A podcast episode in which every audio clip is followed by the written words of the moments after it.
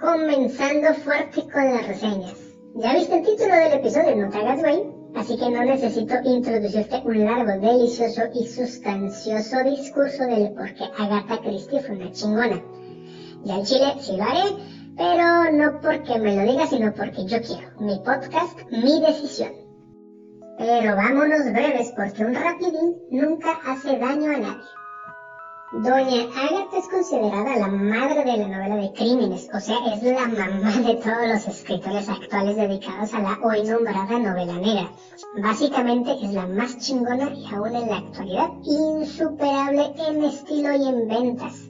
Sí, Diez Negritos es la novela de crimen más vendida del mundo, lo que también se traduce en un chingo de ediciones y otro chingo de lana para la familia de Doña Agatha. En fin, no diré lo obvio, es una autora que debes de leer de a huevo. No es cuestionable su recomendación, sea de esta novela o de cualquier otra. Es decir, léelo, güey, a huevo. Ya entrando en la historia, pues es muy sencilla. Son 10 changos, hombres y mujeres, que son invitados a la isla del negro por diferentes razones. Básicamente resumidas en trabajo, descanso, vacaciones, investigación. El pedo es cuando descubren que no hay un dato concreto de quién los invitó.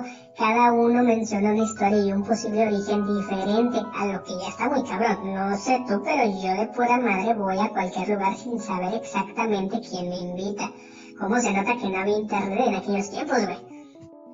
Pues total, deciden esperar al supuesto anfitrión para aclarar todo, descubriendo que ni los criados de la mansión saben quién es.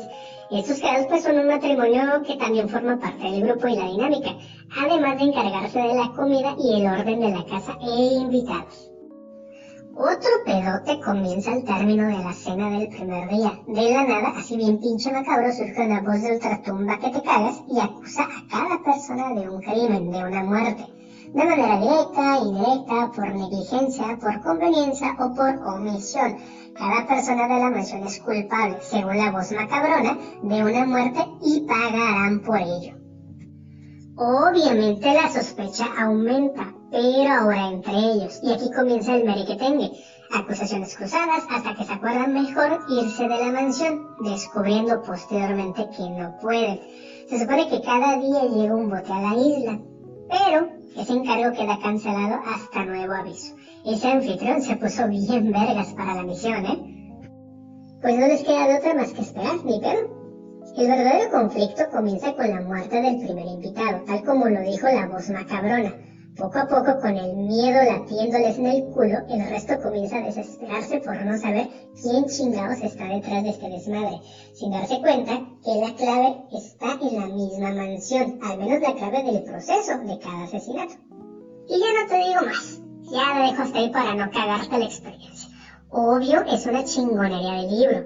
Si te gustan este tipo de historias, debes de leer de a huevo para entender la influencia que tuvo Agatha en los autores modernos. Además, pinche Olita estaba bien cotorra. Tiene frases muy chidas y varias curiosidades de su vida. Al chile sí vale la pena leer Diez Negritos o cualquiera de sus obras. Como dice el otro pendejo, léelo, sé que te va a encantar. Y pues ya, hasta aquí la dejo. Gracias por escuchar esta pendejada. Ya te la sabes. Busques Liz Books en Twitter, Facebook, Instagram. Así merito.